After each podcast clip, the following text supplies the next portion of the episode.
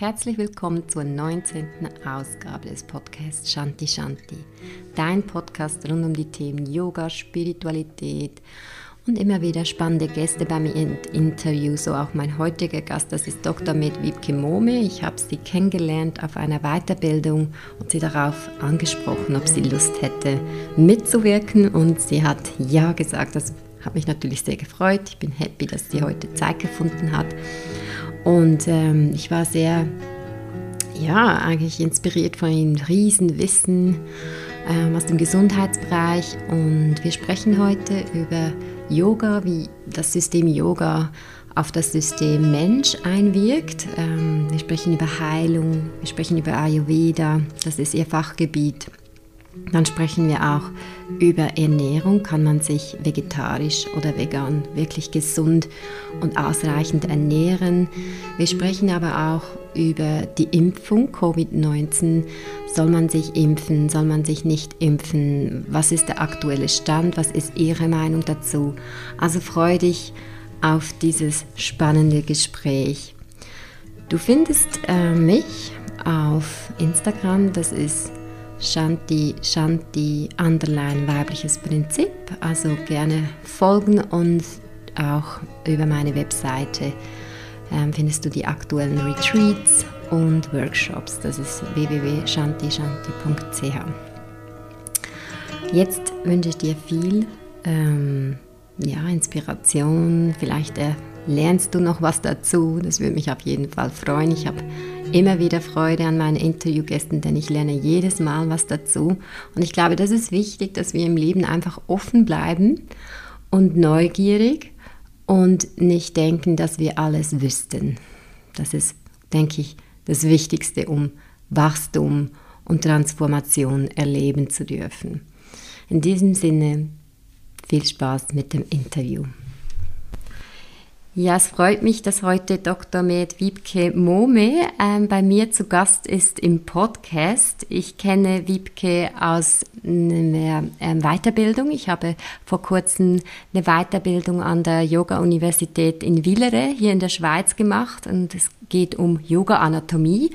Und Wiebke hat mich da echt verblüfft. Sie war Dozentin eine Woche lang und ähm, hat uns da mit äh, all ihrem Fachwissen äh, beschenkt und ähm, ich fand das sehr inspirierend, wie du das rübergebracht hast und freue mich auch darum sehr, dass du heute bei mir beim Podcast bist. Also herzlich willkommen. Ja, vielen Dank, Melanie. Ich freue mich auch hier zu sein und das bin gespannt und neugierig auf deine Fragen. Ja, genau.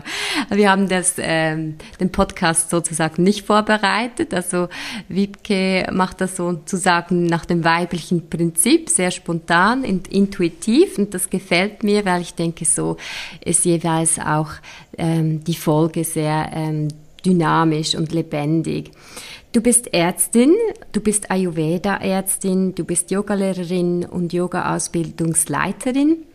Und du hast zwei Praxen in Hamburg und Berlin. Also da dachte ich schon so, wow, wie machst du das? Also pendelst du zwischen Hamburg und Berlin oder hast du da Angestellte? Ja, also das hat sich so ergeben. Und da ich eben in privater Praxis arbeite mit den Schwerpunkten Ayurveda und Yoga als Therapie, habe ich keine Anwesenheitspflicht. Also ich arbeite mit den Menschen, die kommen, quasi nur an abgesprochenen Terminen, sodass ich durchaus dann zu bestimmten Zeiten in Hamburg sein kann, zu anderen Zeiten in Berlin sein kann oder auch mal in der Schweiz sein kann, ohne dass ich groß etwas organisieren muss. Das ist nicht wie in einer Hausarztpraxis, das habe ich früher auch mal gemacht. Da muss man ja jeden Tag anwesend sein, damit auch die Menschen kommen können, die jetzt akut erkrankt sind.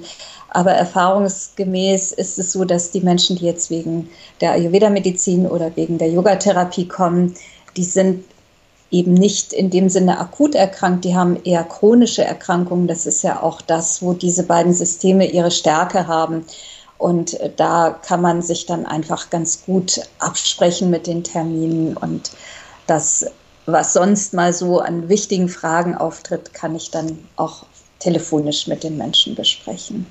Das ist deshalb gut möglich und ich arbeite auch so, dass es kein Stress für mich ist oder für die Patienten ist, sondern dass man in Ruhe und mit Zeit die Dinge dann besprechen kann.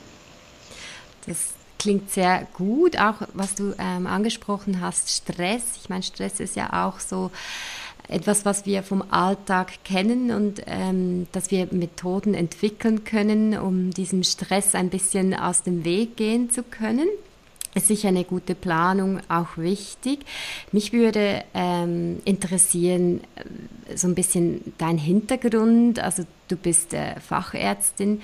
Ähm, Ayurveda hast du dann, glaube ich, später ähm, noch äh, ähm, studiert.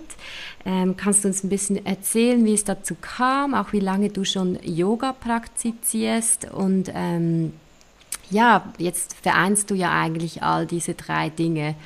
Aber wie hat es denn angefangen?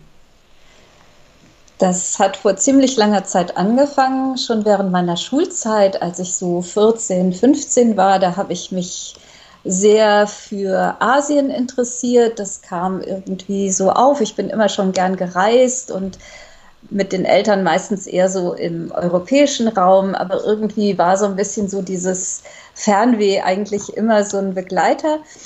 Und mich haben dann Asien, die asiatischen Kulturen, aber eben auch so schon ansatzweise die Spiritualität interessiert. Und so bin ich dann erstmal auf Yoga gestoßen. Das kam so mit 14, 15 auf. Ich habe damals in einer Kleinstadt gelebt, da gab es dann nur den Volkshochschulkurs. Das war nicht so, so wie das heute ist, aber äh, trotzdem hat es mich begeistert und ich bin dann damit in Kontakt gekommen, habe das später dann für mich erstmal so ein bisschen gemacht und bevor ich dann mit der Schule fertig war, musste ich mir natürlich überlegen, was will ich mal beruflich machen. Ich wusste, ich will reisen. Eigentlich will ich gerne schreiben, so Richtung Journalismus oder so schwebte mir vor. Und habe dann als erstes Ethnologie, also Völkerkunde studiert und da diesen Schwerpunkt Asien auch ähm, belegt an der Uni und bin darüber dann eigentlich erst auf die Medizin gestoßen, weil ich immer so dachte, okay, so der Forscher, der irgendwo hingeht oder die Forscherin und die unentdeckte Kultur findet und darüber ein Buch schreibt, das ist heute nicht mehr möglich und ist auch vielleicht ethisch etwas fragwürdig. Und bin dann aber in einem Seminar bei einem Mediziner gelandet, der Folgendes gemacht hat. Der war eigentlich Arzt, und ist immer irgendwie auf eine Insel irgendwo im, ich weiß gar nicht mehr wo gereist, irgendwo auch im südostasiatischen Raum und hat mit den Leuten so eine Art Tauschgeschäft gemacht. Er hat auf dieser wohl nicht so gut versorgten, also medizinisch nicht so gut versorgten Insel den Leuten so einfache Hilfe angeboten, medizinische Hilfe. Während er da war, ist dort ein paar Monate immer geblieben und hat im Tausch sozusagen von den Leuten Informationen über ihre Kultur, ihre Bräuche und alles das, was die, sie dort so lebten, bekommen. Und das fand ich eine total geniale Sache, weil ich dachte, das ist nicht so ein Forscher, der da hingeht und quasi den Leuten so umsonst die Infos entzieht, um dann hinterher sich damit zu profilieren in Form eines Buches oder wissenschaftlicher Verdienste, sondern das ist so ein echtes Tauschgeschäft, was ja in diesen Kulturen vielleicht auch relativ gewohnt ist, dass man einfach tauscht und nicht für Geld etwas macht, so wie wir das kennen. Und das fand ich total genial. Und dann habe ich gedacht, ja, das könnte ich ja vielleicht auch machen. Und habe dann ja vielleicht ein bisschen Glück gehabt, habe relativ schnell einen Medizinstudienplatz bekommen und habe dann anfangs beides parallel gemacht, aber Medizin ist einfach ein Fach, wo man nicht so viel nebenbei machen kann. Dann musste ich die Ethnologie so ein bisschen quasi aufgeben und mich erstmal auf die Medizin konzentrieren. Ich wusste aber immer, ich will was anderes machen. Auch die Schulmedizin ist nicht mein Interesse, sondern wenn, dann eher die Naturheilkunde und habe dann eben auch äh, schon während der medizinischen Ausbildung mich um die westlichen Naturheilverfahren gekümmert, darin eine Ausbildung gemacht und später dann dieses Ayurveda-Studium, als das auch dann in Deutschland möglich war, als es dafür quasi Einrichtungen gab. Und dann bin ich sehr, sehr oft in Indien gewesen seit über 20 Jahren und habe auch dort sehr viel über Ayurveda in Krankenhäusern, von Ärzten, von Lehrern gelernt. Also das stand eine Zeit lang auch sehr im Vordergrund und Yoga lief dann immer so nebenher, aber ich habe auch vor über 20 Jahren meine erste Yogalehrerausbildung gemacht und für mich war klar, das gehört irgendwie zusammen, nicht nur, weil es aus derselben Kultur und derselben ja, Geisteswissenschaft eigentlich stammt, sondern weil es einfach auch sich wunderbar ergänzt. Mhm. Also das ist so der Hintergrund. Ich bin sozusagen über Ayurveda Yoga in die Medizin gekommen und nicht andersrum, wie es vielleicht häufiger der Fall ist. Ja, ja, ah, spannend. Und ähm, als du in Indien warst, also ich glaube, du kannst mich gerne korrigieren, aber ich glaube, Ayurveda, das ist ja auch angebunden an, an die Spitäler. Also das ist wie, ähm, wie, wie ich jetzt hier zu, äh, ins Spital oder zum Arzt gehen würde, dass das, dass das auch integriert ist? Oder bin ich da, bin ich da falsch? Ja, das ist richtig, weil Ayurveda ist in Indien ein auch staatlich anerkanntes, teilweise sogar gefördertes Medizinsystem. Und wer sich in Indien medizinisch behandeln lassen möchte, hat dort relativ viel Auswahl, weil es gibt natürlich die Schulmedizin, auch entsprechende Krankenhäuser und Praxen. Und es gibt eben Ayurveda und auch im Ayurveda gibt es voll ausgestattete Krankenhäuser, wo die Menschen dann wirklich rein mit Ayurveda behandelt werden. Also ich habe das bei einem meiner Lehrer so schön erlebt. Die hatten ein modernes schulmedizinisches Krankenhaus quasi in unmittelbarer Nachbarschaft und die haben auch so ein bisschen zusammengearbeitet. Also mhm. wenn jemand mit einem akuten Herzinfarkt kam, der kam natürlich nicht in das Ayurveda-Spital, sondern der ist einfach die Straße weiter hochgefahren mit der Ambulanz und in das normale schulmedizinische Krankenhaus gegangen, das eine Intensivstation und alles Notwendige hatte. Aber wenn er interessiert war, ist er teilweise für die Rehabilitation dann mal zum Ayurveda gekommen, weil das eben dann ein, ein guter Weg ist, die Menschen langfristig zu stabilisieren, dass sie ihre Ernährung anpassen, oder auch mit den Präparaten, den Kräutern sich unterstützen. Also da gab es direkt sowas wie so eine Zusammenarbeit teilweise. Das ist vielleicht nicht überall so schön geregelt, aber man hat da einfach mehr Auswahl als Patient. Ein weiteres anerkanntes System ist die Homöopathie in Indien und Unani, das ist ein durch die arabische Medizin geprägtes System. Also die sind anerkannt in Indien und die Menschen können da quasi auch wählen und finden überall kompetente Ärzte und Krankenhäuser. Wäre das nicht auch ideal hier in Europa, wenn, wenn man mit der Naturheilkunde, wenn man das mehr, ähm, vielleicht diese Zusammenarbeit mehr fördern würde, Schulmedizin und äh, Naturmedizin oder Heilkunde? Oder denkst du, dass das einfach aufgrund unseres Systems noch nicht wirklich möglich ist oder dass da vielleicht noch mehr Aufklärung äh, passieren sollte? Also es wäre natürlich ideal, weil jedes System hat Stärken und auch Schwächen. Was unsere Krankheitsbilder, die hier so verbreitet sind, angeht. Und es gibt erste Ansätze, also ich bin ja in Berlin hauptsächlich. Da gibt es die Charité, also ein großes Universitätsklinikum mit verschiedenen angeschlossenen Kliniken. Und dort gibt es solche Ansätze, wo man in bestimmten Abteilungen versucht, diese Dinge so ein bisschen zusammenzubringen und auch darüber forscht. Das ist aber alles sehr in den Anfängen. Und das Problem für die Patienten ist eher auch ein finanzielles, weil die Sachen, die im Bereich Naturheilverfahren, Ayurveda, Yoga angeboten werden, sind eher Dinge, die die Menschen selbst bezahlen müssen.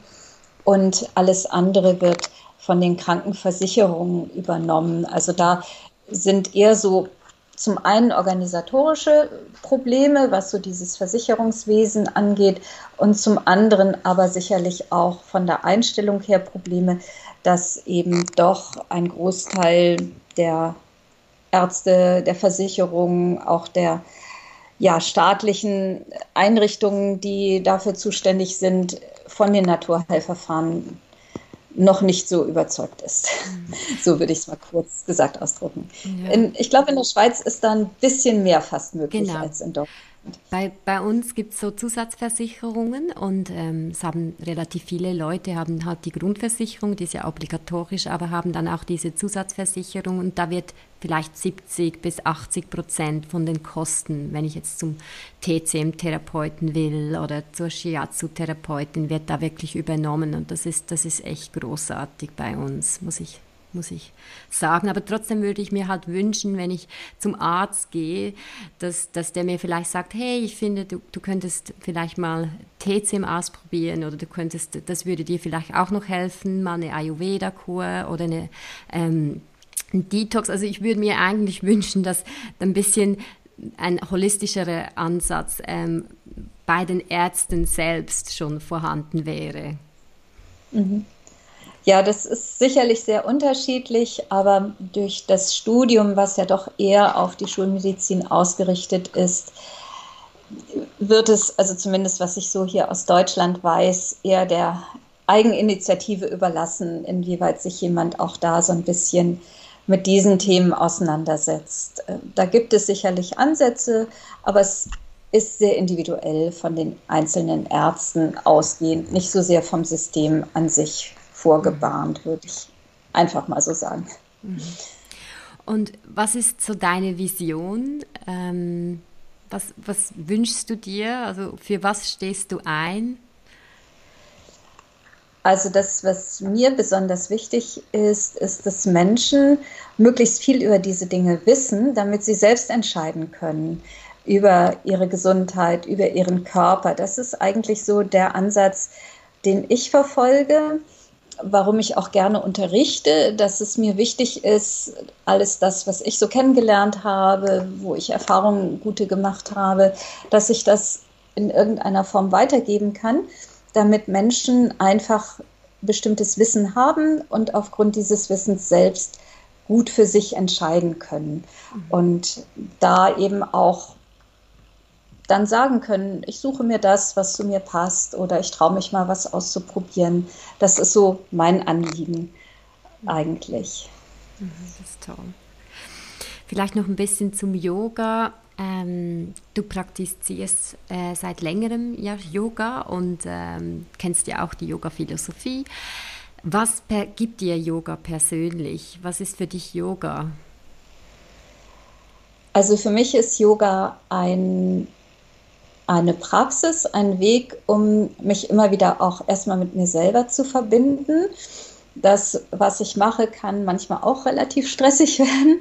Und dann merke ich so, wie ich immer wieder so fast den Kontakt verliere zu dem, was mir wirklich wichtig ist, zu meinen Werten und mich selber immer wieder auch neu quasi anbinden muss oder auch an das, was unmittelbar so über dieses Praktische im Alltag hinausgeht. Also ob man das nun ja einfach nennen will, das, was höher ist als ich selbst oder das göttliche Prinzip oder wie auch immer. Also so im weitesten Sinne etwas, was über so mein kleines Alltagsleben hinausgeht und wo ich so merke, okay, da gibt es ja auch Fragen, mit denen ich mich auch mal beschäftigen sollte. Warum bin ich hier? Was habe ich eigentlich hier auf der Welt zu tun? Und da ist Yoga für mich immer so der Weg, mich immer wieder selber neu auszurichten mhm. und mich immer wieder selber neu anzubinden, auch mit mir selber eben in Kontakt zu gehen, zu gucken, was ist mir wirklich was wichtig, welche, für welche Werte möchte ich stehen, was möchte ich an andere Menschen weitergeben. Und die Praxis ist da immer wieder so ein Moment, um so innezuhalten und sich wieder da so reinzubegeben und sagen, okay, damit ich mich eben nicht verrenne in bestimmten äußeren Dingen, kann ich da wieder immer wieder neu anknüpfen sozusagen. Also das ist so das Wichtigste an der Praxis für mich. Und das kann sowohl die Asana-Praxis sein als auch die Meditation. Das sind eigentlich so die beiden Sachen, die für mich im Alltag am wichtigsten sind. Es sind aber auch Dinge wie, was ich sehr schätze oder auch all meinen Teilnehmerinnen immer ans Herz lege, so Dinge wie Journaling, einfach mal aufzuschreiben, was bewegt mich gerade und ähm, auf welchen Wegen befinden sich da meine Gedanken und will ich da wirklich hin oder sind es auch Dinge, die mich eher auf Umwege, Abwege bringen? Und wie kann ich immer wieder zu dem zurückkehren, was wesentlich für mich ist? Das ist schön. Ahimsa, Gewaltlosigkeit, das ist ja eines der Yamas in den Yoga Sutren. Ähm, ich, ich habe damals äh, wirklich stark mich mit diesem Thema auseinandergesetzt und einmal ein Buch von einem buddhistischen Mönchen gelesen und dachte so, wow, nein, ich kann keinen Fisch und kein Fleisch mehr essen. Jetzt gibt es ja auch diese Dokumentar, diesen Dokumentarfilm auf Netflix. Ich weiß nicht, vielleicht hast du den gesehen, Seaspiracy. Der ist gleich, ähm, der ist jetzt in aller Munde. Da geht es auch über die Überfischung und die Folgen ähm, für uns, für die Umwelt, ja, was, was halt alles noch Schlimmeres dann passieren könnte. Und die Frage ist halt immer, ja, können wir uns überhaupt vegetarisch gesund ernähren? Ist das möglich? Und B, können wir uns sogar vegan gesund ernähren? Und da wäre es für mich jetzt halt spannend, mal ähm, dich als Fachärztin ähm, zu fragen, wa was kannst du uns dazu sagen? Ja, gesunde Ernährung ist ein großes Thema. Aber in Anknüpfung an diesen Begriff aus der Yoga-Philosophie, der ja auch ganz am Anfang sozusagen des Yoga Sutras, dieses wichtigen Werkes steht, würde ich dazu sagen, einmal entspricht es natürlich diesem Grundsatz von Ahimsa, wirklich auf Tiere als Nahrung zu verzichten. Und das beste Beispiel, dass das funktioniert, ist für mich immer Indien, weil ein, ich glaube, Indien ist wahrscheinlich das Land, wo man die größte Anzahl an Menschen findet, die wirklich über Generationen vegetarisch leben. Also nicht nur jetzt als Modeerscheinung vielleicht in den letzten 30 Jahren, sondern dort gibt es ja Familien, wo man das über Jahrhunderte quasi fast zurückverfolgen kann. Und die sind alle gesund und munter. Und das ist für mich das beste Beispiel, dass auf jeden Fall vegetarische Ernährung funktioniert, weil man es da einfach ja so sehen kann und erleben kann. Und mit der veganen Ernährung, das ist ein bisschen schwieriger, weil es da wichtig ist, ein bisschen mehr darauf zu achten, wie finde ich wirklich eine Zusammenstellung in der Ernährung, wo alles das drin ist, was mein Körper braucht. Angefangen bei so Vitaminen wie Vitamin D und Vitamin B12 oder auch, wie komme ich an gute Eiweißquellen da ist es manchmal nicht so einfach. Was ich vor allen Dingen in der Praxis beobachte, ist, dass manche Menschen dann von der Verträglichkeit der Eiweißquellen manchmal auch ein bisschen Schwierigkeiten haben. Aber auch das geht. Man muss sich da nur ein bisschen mehr mit befassen und etwas bewusster einfach die Ernährung zusammenstellen. Dann ist es aus meiner Sicht kein Problem, zumindest nicht für erwachsene Menschen. Bei Kindern kann man vielleicht da noch mal ein bisschen genauer gucken, wie gut das funktioniert. Da bin ich aber auch nicht so gut drin, weil ich eben eher mit erwachsenen Menschen arbeite.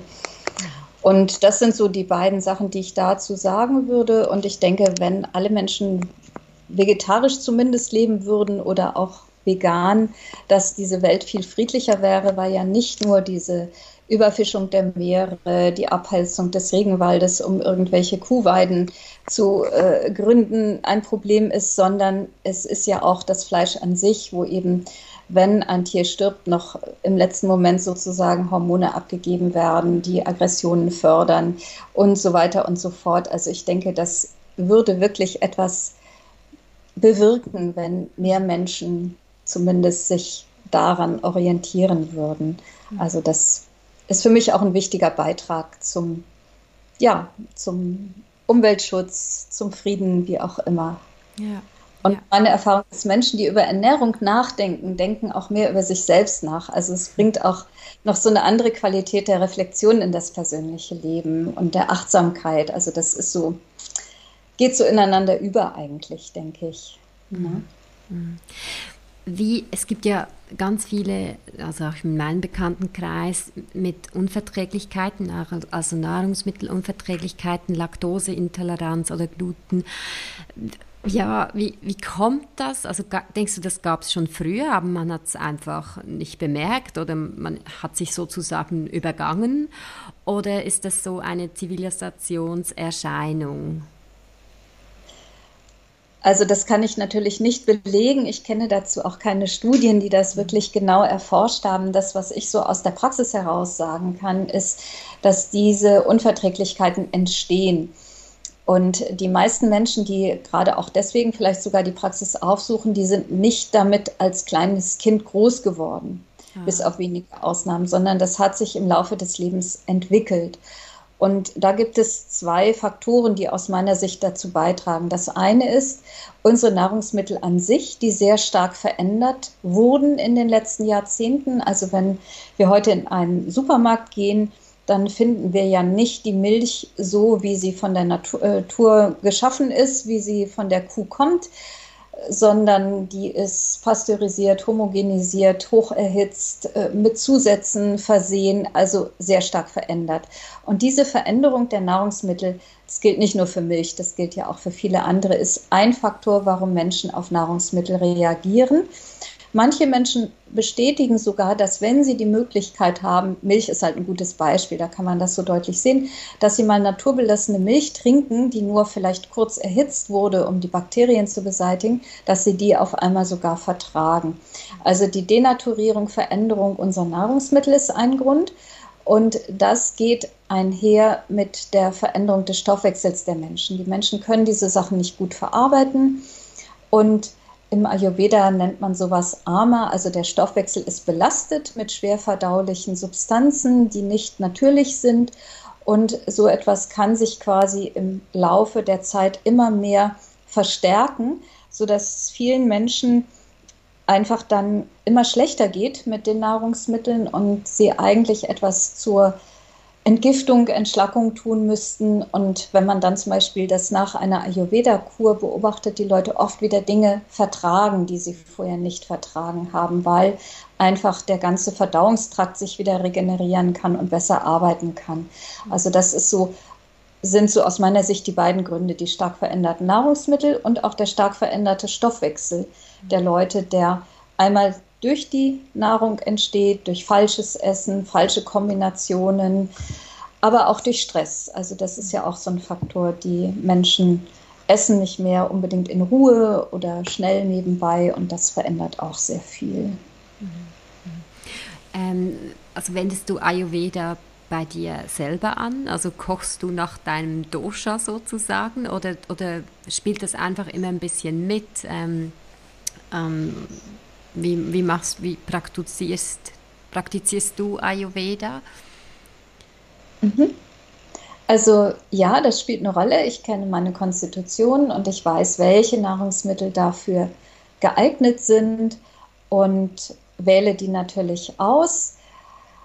Was vielleicht besonders ist, ich bin nicht sehr anspruchsvoll, was Ernährung angeht. Also wenn man Ayurveda auf Gourmet-Niveau umsetzen möchte, dann wird es doch relativ aufwendig, weil eine wichtige Sache im Ayurveda ist, frisch zu kochen. Mhm. Eben nicht die Sachen aufzuwärmen oder aus der Dose, aus der Tüte irgendetwas zuzubereiten, sondern wirklich die Sachen möglichst frisch zuzubereiten. Und das kann sehr aufwendig sein, aber das hängt davon ab, aus meiner Erfahrung, wie anspruchsvoll man ist. Also wenn man sagt, für mich ist es völlig in Ordnung, einfach zu essen, Reis, Gemüse, verschiedene Hülsenfrüchte, sowas ist relativ einfach zuzubereiten. Es gibt da auch so kleine Tricks und Kniffe, wenn man sich da so ein bisschen eingearbeitet hat, dann ist es nicht so schwierig und dann kommt man auch im Alltag damit relativ gut zurecht. Aber es ist auch so, ich finde, es ist sinnvoll, seinen Alltag seinen Bedürfnissen anzupassen und nicht umgekehrt. Also viele Menschen sind ja in Arbeitsprozesse so stark eingebunden, dass ihre Bedürfnisse sehr stark zu kurz kommen. Und für mich war das ein Grund mit vor ein paar Jahren zu sagen, ich gebe zum Beispiel einen Teil meiner Praxis ab, nämlich den Teil, der mit dem Versicherungssystem zusammenarbeitet, weil da hat man unheimlich viel Bürokratie und Aufwand und Stress. Und kann dadurch so arbeiten, wie ich es sinnvoll finde und kann dadurch auch besser so leben, wie ich es sinnvoll finde. Also das ist einfach so eine Entscheidung, die ich mal für mich gefällt habe, die für viele Menschen aber vielleicht nicht so einfach zu fällen ist. Das ist spannend, weil es, es klingt so ein bisschen nach dem weiblichen Prinzip. Also ich bin da stark, also ich kenne jemanden, die forscht das schon sehr lange und, und sie hat mich da ähm, vor zwei, drei Jahren auf dieses Prinzip aufmerksam gemacht und ich probiere das jetzt auch aus seit zwei, drei Jahren. Das heißt, ich fließe mehr und ich spüre mehr rein, was passt und was passt nicht. Und da geht es eben auch darum, wirklich ehrlich mit sich zu sein und, und hineinzuspüren, zu denken, ja, passt das denn noch und nicht? Und, und nicht dieses, ah, okay, aber da kriege ich Geld und, und da, dadurch werde ich besser finanziert oder so. Also es spricht eigentlich fast ein bisschen so, als ob du hineingehorcht äh, hast und, und dann einfach gespürt hast, was, was besser ist für dich auch und, und wie du gerne deinen Weg weitergehen möchtest.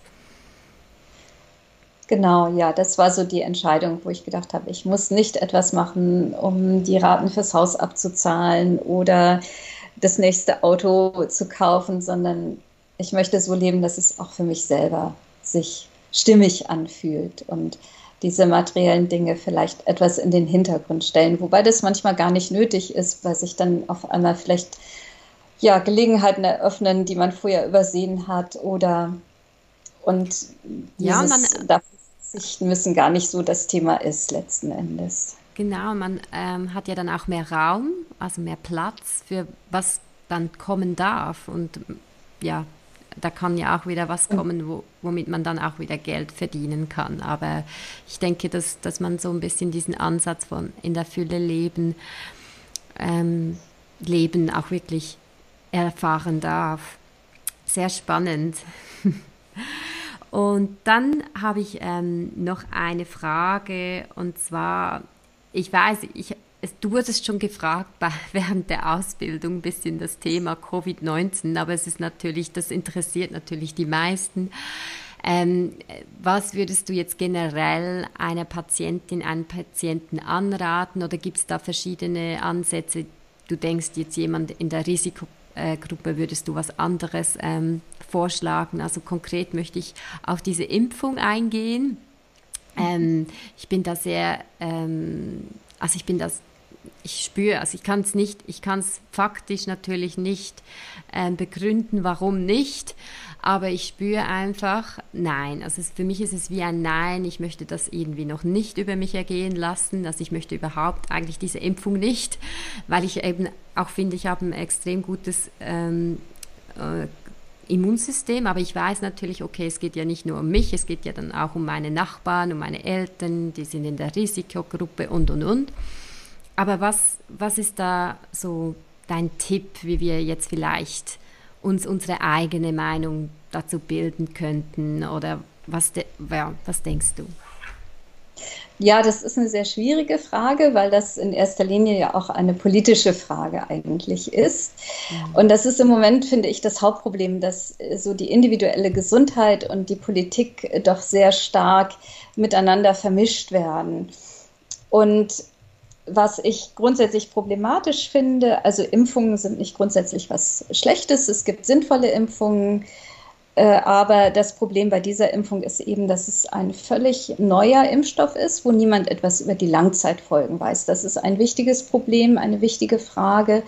Und die andere Sache ist die, dass niemand weiß, ob sie überhaupt langfristig einen Schutz bietet und ob sie ausreichend schützt gegen den veränderten Viren. Also es gibt ja jetzt schon einige Mutationen dieses Virus, so dass da einfach rundherum sehr viel Unsicherheit ist, sowohl was unmittelbare Folgen durch Nebenwirkungen angeht, als auch langfristige äh, Wirkungen angeht und die Frage, schützt es überhaupt genug oder müssen wir das in einem halben Jahr sowieso alles nochmal neu äh, machen und wiederholen?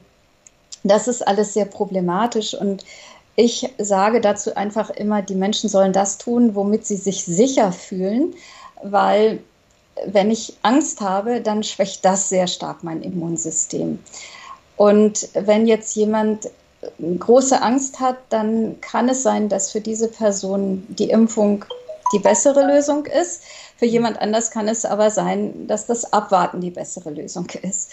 Mhm. Und was ich aus ayurvedischer Sicht sagen würde, da ist es so, im Ayurveda sagen wir nicht, das Virus oder ein Bakterium oder irgendein Krankheitserreger ist das Problem, sondern das Hauptproblem ist, auf welches Milieu, auf welche Situation stößt dieses Pathogen, dieses, dieser Krankheitserreger. Das heißt, für die Menschen ist es wichtig, ihr Immunsystem zu stärken, nicht nur im Sinne von gesunder Ernährung, das ist klar, und Bewegung und Entspannung, sondern auch sozusagen ihr mentales Immunsystem, also dass sie sich nicht verängstigen lassen, dass sie auch gucken, wie kann ich trotzdem meine Verwandten und Freunde sehen und vielleicht einfach durch geeignete Hygienemaßnahmen da eine große Sicherheit schaffen, damit niemand angesteckt wird.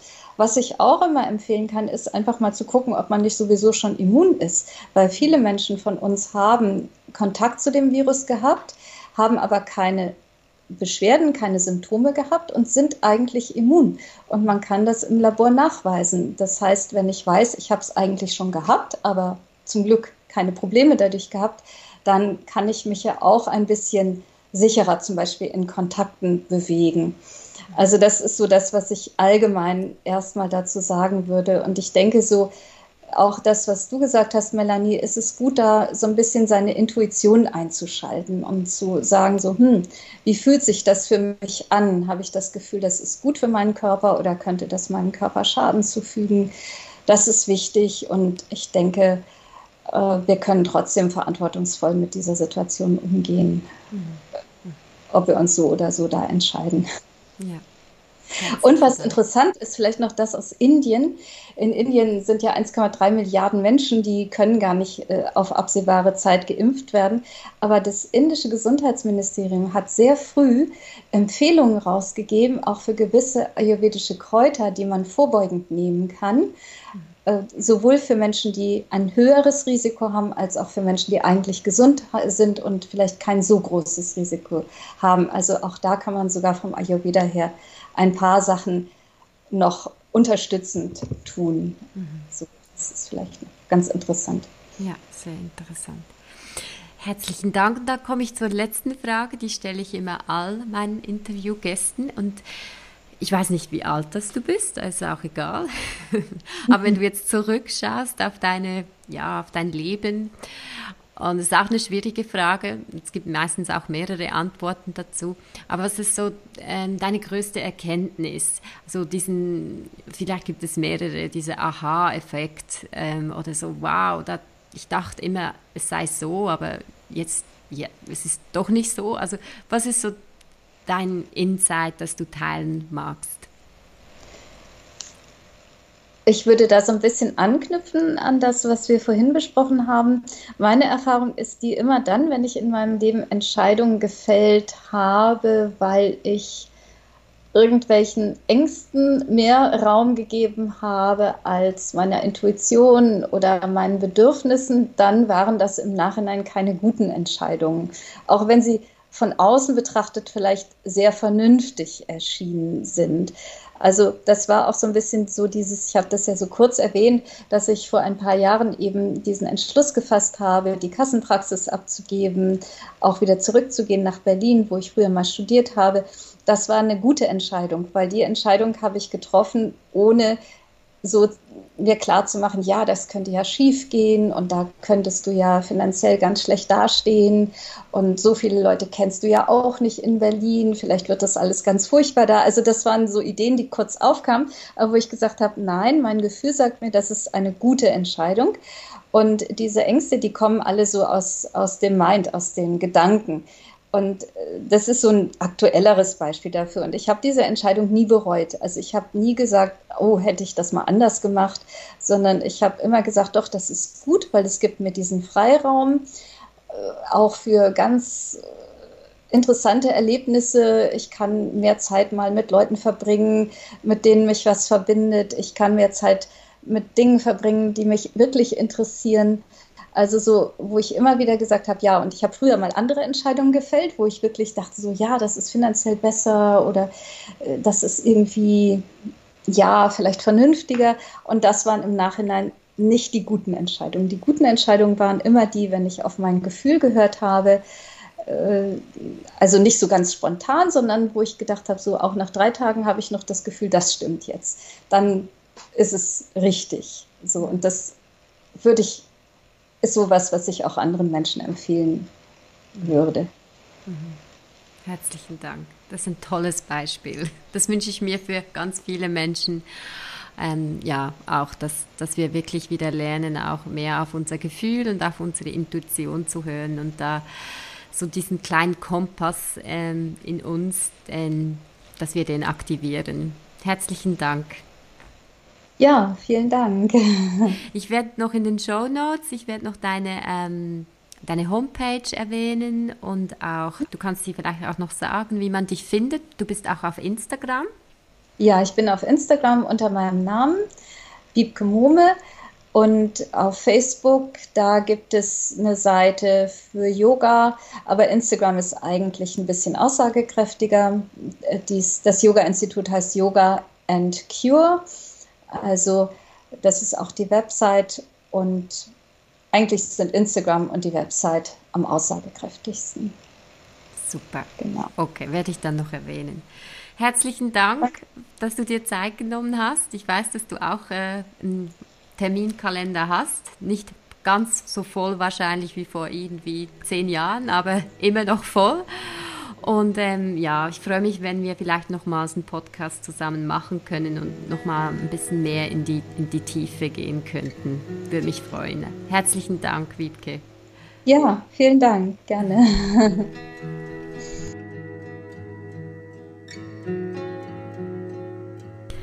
Herzlichen Dank auch dir fürs Zuhören. Ich hoffe, du kannst jetzt ganz viel für dich mitnehmen und es würde mich natürlich freuen, wenn du mir fünf Sterne auf iTunes hinterlässt und auf Spotify meinen Podcast abonnierst und ihn auch weiterempfiehlst. So finde ich auch die Motivation weiterzumachen. Herzlichen Dank auch an Michael Krümins für die schöne Musik und dann sage ich einfach auf Wiederhören. Bis zum nächsten Mal. Namaste.